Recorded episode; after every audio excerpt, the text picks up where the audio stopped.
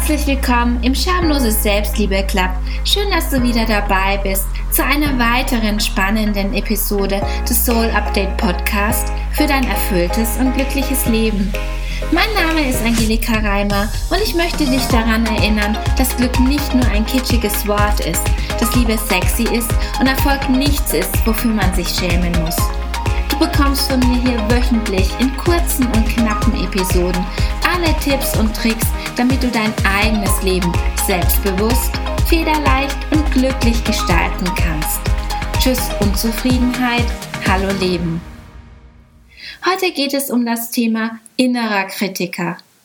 Der innere Kritiker ist diese fiese Stimme in unserem Kopf, die uns ständig einreden will, dass wir etwas nicht können, dass wir nicht gut genug sind, dass wir sowieso zu nichts zu gebrauchen sind. Wenn du jetzt schon Bekanntschaft mit deinem inneren Kritiker gemacht hast und ihn loswerden möchtest, dann ist diese Folge genau richtig für dich. Hallo, ich bin so froh, dass du wieder hier bist und so dankbar, dass wir heute etwas Zeit miteinander verbringen können. Heute sprechen wir darüber, wie diese innere Stimme entsteht und wie du am besten mit ihr umgehen kannst. Der innere Kritiker entsteht in unseren ersten Lebensjahren. Das sind quasi die Gebote und Verbote unserer Eltern und den wichtigsten Bezugspersonen. Für kleine Kinder sind Eltern ja unfehlbar. Sie lernen durch ihre Eltern, was falsch und was richtig ist. Sie lernen, wie sie sich verhalten müssen, was sie tun müssen.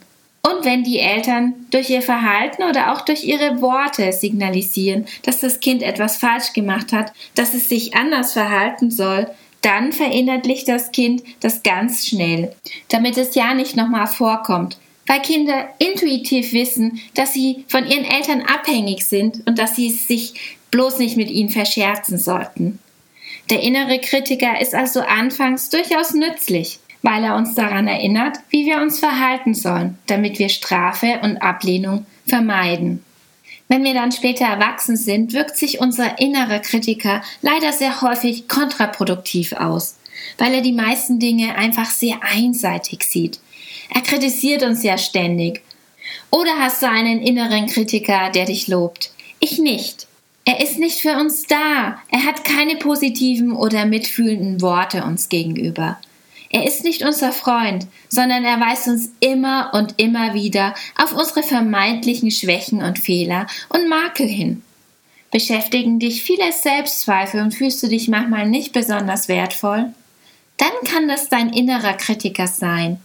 Denn durch ihn hast du deine negativen Glaubenssätze erlernt. Du bist damit nicht auf die Welt gekommen. Das heißt, er ist nicht angeboren, sondern es ist eben nur diese Stimme in deinem Kopf. Die Regeln an sich, die du damals mitbekommen hast, sind gar nicht so schädlich oder nicht das Schlimme daran. Wobei du hier und heute, jetzt als erwachsener Mensch, selbst entscheiden kannst, ob du dich so verhalten möchtest oder eben nicht. Und ob du manche Konsequenzen für dich tragen möchtest oder eben auch nicht. Was aber wirklich schädlich an dem inneren Kritiker ist, ist, dass wir das Verhalten mit uns gleichsetzen ich tue etwas Schlechtes, also macht mich das zu einer schlechten Person. Wenn du früher oft hören musstest, dass du so und so bist, zum Beispiel faul oder nicht normal oder dass du das nicht schaffst oder dass aus dir nichts wird und du eh nichts taust, dann hast du diese Gedanken übernommen, sie verinnerlicht und du denkst dir jetzt, dass sie wahr sind. Und diese Glaubenssätze rütteln natürlich enorm an deinem Selbstwert. Du fühlst dich deswegen minderwertig. Du fühlst dich schlechter als andere Menschen, weil du eben diese Sachen früher gesagt bekommen hast. Das Schlimme ist, dass dieser innere Kritiker uns auch bei allen späteren Entscheidungen im Leben immer wieder begleitet. Das heißt, wenn ich vielleicht gerade überlege, ob ich eine neue Stelle annehmen soll, dann sagt mir mein innerer Kritiker, pass auf, das schaffst du doch eh nicht. Das kannst du alles nicht. Dafür bist du nicht gut genug.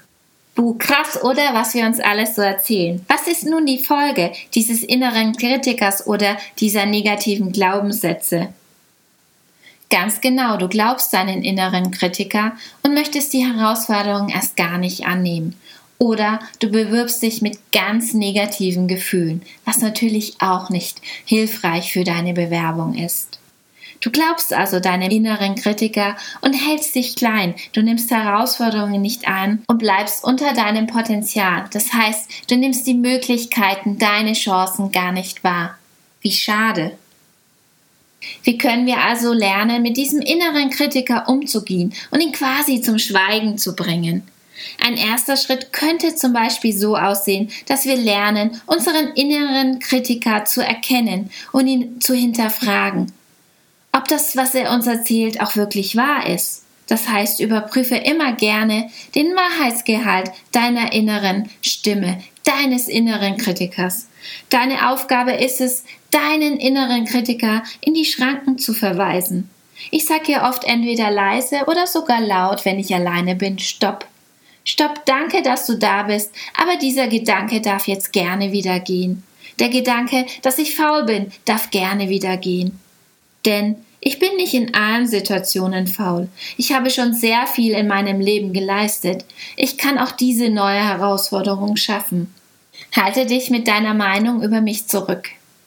Also Punkt Nummer eins ist, erkenne deinen inneren Kritiker und glaube nicht alles, was deine Gedanken dir erzählen. Es ist nicht automatisch alles wahr, was du dir im Autopilot so erzählst. Hilfreich ist es auch, diesem Kritiker einen Namen zu geben, damit du eben lernst, ihn als eine Person quasi zu akzeptieren, die es gibt, die es in deinem Kopf gibt, aber die eben auch nur eine Meinung vertritt. Und du hast auch das Recht, eine andere Meinung zu vertreten. Also ich fasse nochmal kurz zusammen. Step 1 ist, dass du dir bewusst bist, dass es einen inneren Kritiker gibt und erkennst, wann dein innerer Kritiker am Werk ist wann er zu dir spricht. Du kannst dann gerne laut Stopp sagen und deinem inneren Kritiker einen Namen geben. Stopp XYZ. Danke, dass du hier bist und mit mir redest, aber du darfst gerne gehen. Und Step Nummer zwei ist, dass du den Wahrheitsgehalt des Satzes überprüfst. Ist das wahr? Ist das wahr, dass ich faul bin? Und wenn du jetzt deinem inneren Kritiker an den Kragen gehen möchtest, hier noch ein letzter Tipp von mir für dich. Sei sehr, sehr großzügig mit dir. Der innere Kritiker verstimmt nicht von heute auf morgen, aber es ist wie Muskeltraining, wie wenn du ins Gym gehst und deinen Bizep trainieren möchtest. Je öfter du es trainierst, desto besser wird es gehen. Übe gerne die zwei Steps. Punkt Nummer eins, den inneren Kritiker zu erkennen. Vielleicht gibst du ihm auch gerne einen Namen. Punkt Nummer zwei, überprüfe den Wahrheitsgehalt deines inneren Kritikers und schau mal, was wirklich wahr ist. Glaube nicht alles, was du dir erzählst. So, ich hoffe so sehr, dass dir meine Tipps helfen werden, mit deinem Kritiker besser umzugehen. Für mich funktionieren die Tipps auf jeden Fall wunderbar und ich setze sie auch sehr erfolgreich in meinen täglichen Coachings ein. Und wenn du jetzt mehr von mir hören willst, denk daran, jetzt fix auf Abonnieren oder Folgen in deiner Podcast-App klicken und dann hören wir uns wieder in der nächsten Folge. Ich sende dir ganz viel Liebe, deine Angelika.